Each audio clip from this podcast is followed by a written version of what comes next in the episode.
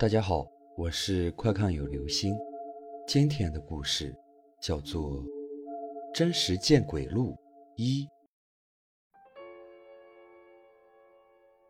我叫果子，我的身边曾经发生过非常多的灵异事件。鬼不是空穴来风，它的确存在。我老家住在非常偏僻的农村，曾经那里非常落后，但也不是全然不好。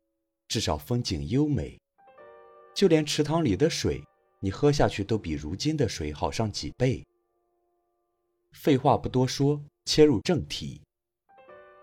我家以前是平房，楼顶是用来晒稻谷、药材啊什么的。有一天晚上，我睡得迷迷糊糊的，被一阵流水声吵醒。仔细一听，是楼顶有人扫地上水的声音。我以为还很早。我还以为是妈妈在楼上，就看了下表，已经是凌晨两点半了。我爸妈都去见周公了，谁会在楼顶扫地呢？我想到这，心里寒得要命，因为是夏天，楼顶根本就没有水。一夜我就这么哆嗦的过完了。白天我去楼上一看，什么都没有，扫把没有，水更没有，干干净净的楼顶。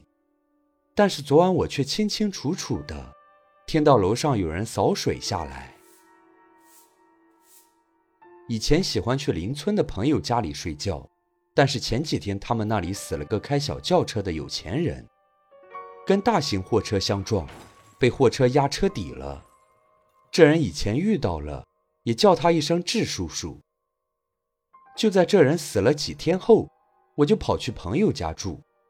晚上大约九点半左右的时候，我们就去商店买零食吃。去商店的大路要从那个有钱人家的门口经过。回来的时候，在不远处的地方，我就看到一个黑色的东西在那个有钱人家的门口坐着。我叫我朋友看，我朋友说，那家人办完智叔的丧事，就都搬到城里住了，他家里根本没人。听他这么一说，几个人都炸毛了，都往田野小路上奔。后来我回头一看，那门口已经没有那团黑影了。后来不止我们几个小屁孩看见过那团黑影，还有很多打麻将很晚回来的人也看见过。小时候就是农村人起得比鸡还早，我一般起床了就跑去找我堂姐。叫他帮我绑头发，然后一起去地里割鱼草。地里有个大池塘，听说很久以前淹死过好几个人。那天和姐姐起早去割草，姐姐就看到一个小男孩坐在池塘的水泥板上玩水，她就跑过去想叫小男孩。